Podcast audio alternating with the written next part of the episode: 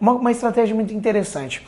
Em vez de você aparecer vendendo o seu produto, ah, tô vendendo meu produto, compra meu produto, faz o seguinte, posta conteúdo falando dele, posta depoimento dos seus clientes e não fala nada. Fica postando para você ver. A sua audiência vai falar assim: eu quero comprar. Tem produto meu que eu falo o ano inteiro. Segredos da audiência ao vivo, meu evento presencial, eu falo o ano inteiro. Eu solto alguma coisa, pelo menos uma vez por semana eu falo alguma coisa. Segredos da audiência ao vivo, meu evento presencial. E vai ter gente que ainda nunca ouviu falar sobre ele, né? Aí vai ficar sabendo, vai ficar sabendo. Então o tempo todo conscientização da sua audiência para ficar assim realmente mais ciente sobre os seus produtos, tá?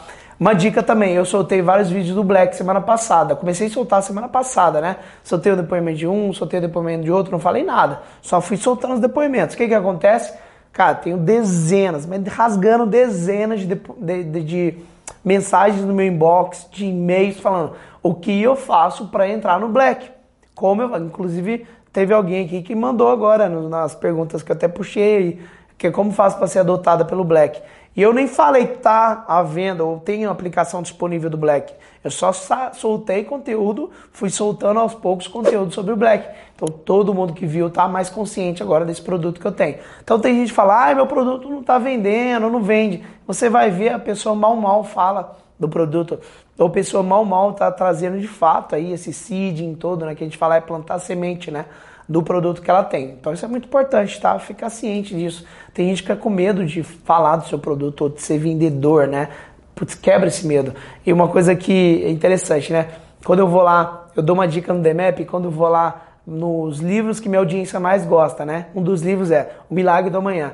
E uma das notas, que várias notas que tem uma estrela, né? Um livro muito bem avaliado, mas as notas que ele leva de uma estrela, muitas pessoas falam assim: ah, esse livro é muito marqueteiro marqueteiro demais. Olha só para você ver, né? Para audiência, é, para as pessoas, marqueteiro é uma coisa ruim.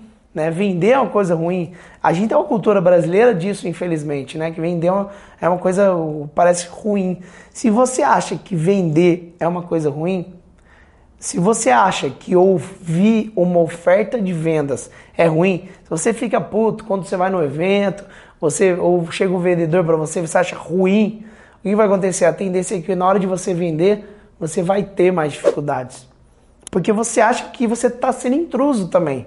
Então tem, precisa inverter esse mindset também. Eu gosto, por exemplo, se eu tô, se eu tô, vejo uma propaganda, né? Quando eu comecei a fazer publicidade e propaganda, para mim era assim: a hora que chegava a hora do comercial na TV, era a hora que